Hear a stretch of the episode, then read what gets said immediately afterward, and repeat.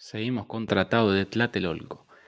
El Tratado de Tlatelolco se enmarca en la década del 60, luego de la crisis de los misiles en Cuba, siendo el primer acuerdo a nivel regional firmado y que, se va, em, y que va a ser el punto de partida de nuevos acuerdos que llegarán en las décadas del 70 y 80 en materia política, económica, comercial y también nuclear, teniendo en cuenta los acuerdos entre Argentina y Brasil de mediados de la década del 80.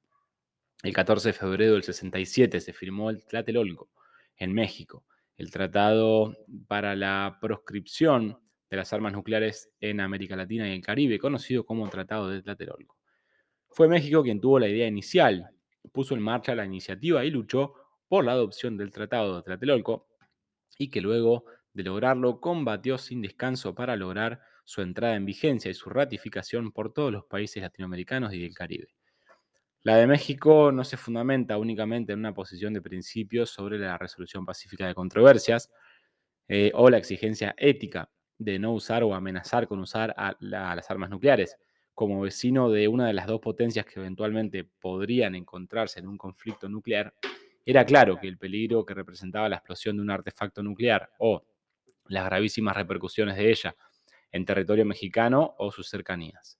Cuando en septiembre del 62 el Consejo de Seguridad de la ONU recibe la denuncia de que en territorio de Cuba se habrían instalado misiles nucleares soviéticos, la reacción de Estados Unidos fue inmediata. Por primera vez América Latina se veía envuelta en un conflicto de dimensiones mayores entre las dos grandes potencias nucleares, em, con el peligro de convertirse eventualmente en el campo de batalla nuclear. Aunque la crisis fue superada, los gobiernos latinoamericanos estaban determinados a no volver a pasar por una experiencia similar. En abril del 63, México convoca a otros países de la región para asumir el compromiso de construir una zona desnuclearizada que tendrá su desenlace en 1967, como se indicó inicialmente.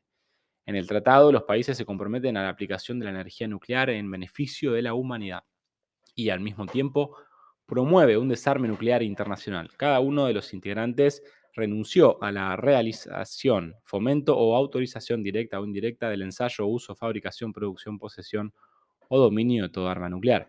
Para el control del tratado se creó el Organismo para la Proscripción de Armas Nucleares en América Latina, o PANAL, y se contó con la participación del Organismo Internacional de Energía Atómica, OIEA, a través del sistema de salvaguardia. El tratado fue creado con los siguientes objetivos a aplicarse en los territorios de los estados parte. Uno, ausencia total de eh, armas nucleares en su zona de aplicación. Dos, contribuir a la no proliferación de armas nucleares y a promover el desarme general y completo. Tres, uso pacífico del material y las instalaciones nucleares. Cuatro, prohíbe, eh, prohibir e impedir el ensayo, el uso, la fabricación, la producción o la adquisición de toda arma nuclear. Prohibir 5. Eh, prohibir cualquier forma de posesión de toda arma nuclear por sí mismas o por mandato de terceros. 6. Prohibir a las partes del ensayo el uso, la fabricación, la producción, la posesión em, o el dominio de toda arma nuclear. Y 7. Comprometer a las potencias nucleares que tengan territorios en la zona de adscripción a respetar y hacer respetar el tratado. Diversos expertos en temas nucleares calificaron al Tratado de Tlatelolco como incontrastable. Se debe a sus características únicas. Algunas de ellas son las siguientes. 1. El tratado es objeto de reservas. Por lo tanto, sus partes lo aceptan en su letra y, eh, y su espíritu. 2. El tratado tiene una naturaleza permanente y tiene una vigencia indefinida. 3. Es el primer tratado internacional que define el arma nuclear.